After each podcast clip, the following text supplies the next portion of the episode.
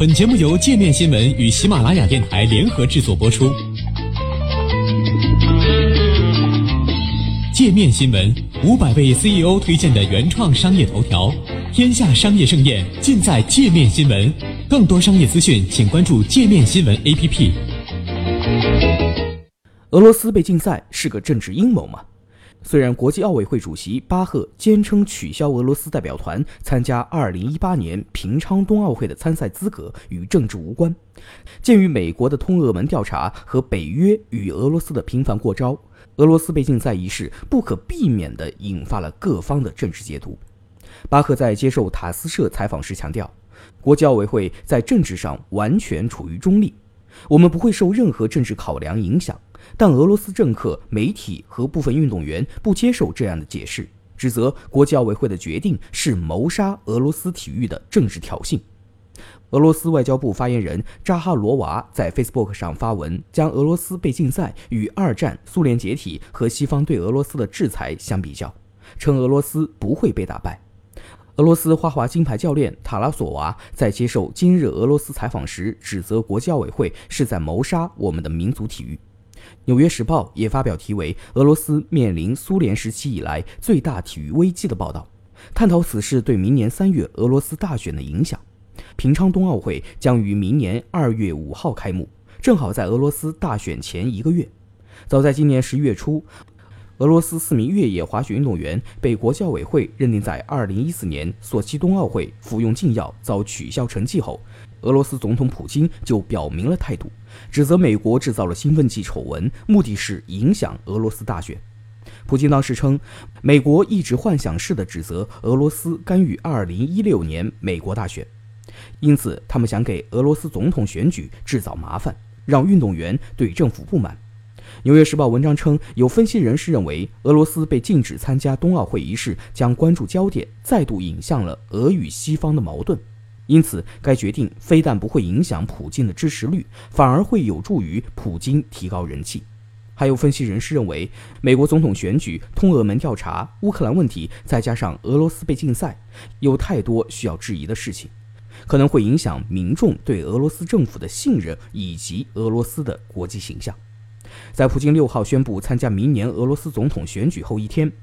俄新社公布的一份民调显示，百分之六十七的俄罗斯年轻人愿意在选举中为普京投票。俄罗斯观点报综合多名俄分析人士的意见称，在国际社会加大对俄制裁、俄罗斯被取消冬奥会参赛资格的背景下，普京宣布参加总统竞选的消息能将俄罗斯社会和总统团结在一起。虽然国际社会一直有主张认为体育应该与政治区分开，但从奥运会的历史来看，这个国际性的赛事一直与政治形影不离。一战之后，曾属于同盟国阵营的德国、土耳其、保加利亚、匈牙利、奥地利没有被邀请参加1920年的比利时安特卫普奥运会。二战后，德国和日本也未能参加1948年的伦敦奥运会。1964年，南非因为其种族隔离政策被禁止参加东京奥运会。这项禁令一直持续了近三十年。冷战期间，为抗议苏联入侵阿富汗，美国带领近七十个国家抵制1980年的莫斯科奥运会。作为反击，苏联在一九八四年抵制了洛杉矶奥运会。大西洋月刊报道称，体育除了成为部分国家的国家政策之外，《软实力体育赛事和新兴国家》一书还指出，通过举办国际性赛事，主办国能向世界展现该国是普遍标准的守护者。在赛事中提倡公平竞争等得到普遍认可的观点，也能增加该国对其他国家的吸引力。希特勒就曾利用国际体育赛事为政治服务。一九三六年的柏林奥运会被视为希特勒宣传纳粹德国实力的广告场。美国中央情报局高级情报部门的前工作人员塞菲尔新闻周刊上发表的评论还指出，如果要想改变他人的行为，最有效的方法之一是以会产生后果的事做威胁。而民族自尊心最能够刺激公众行为。塞菲尔认为，与其对俄罗斯实施经济制裁，在国际赛事和文化活动上孤立俄罗斯，可能是一个更有效的办法。因为普通俄罗斯民众可能根本没有意识到政治或者是经济制裁，但如果他们喜欢的队伍不能够参加奥运会、世界杯或者欧洲曲棍球锦标赛，他们肯定能明白我们发出的信息。塞菲尔写道：“民众的情绪失控会吓到普京，游行会吓到普京，失控会吓到普京。如果我们真的想要得到他的注意，可以考虑把体育作为目标。”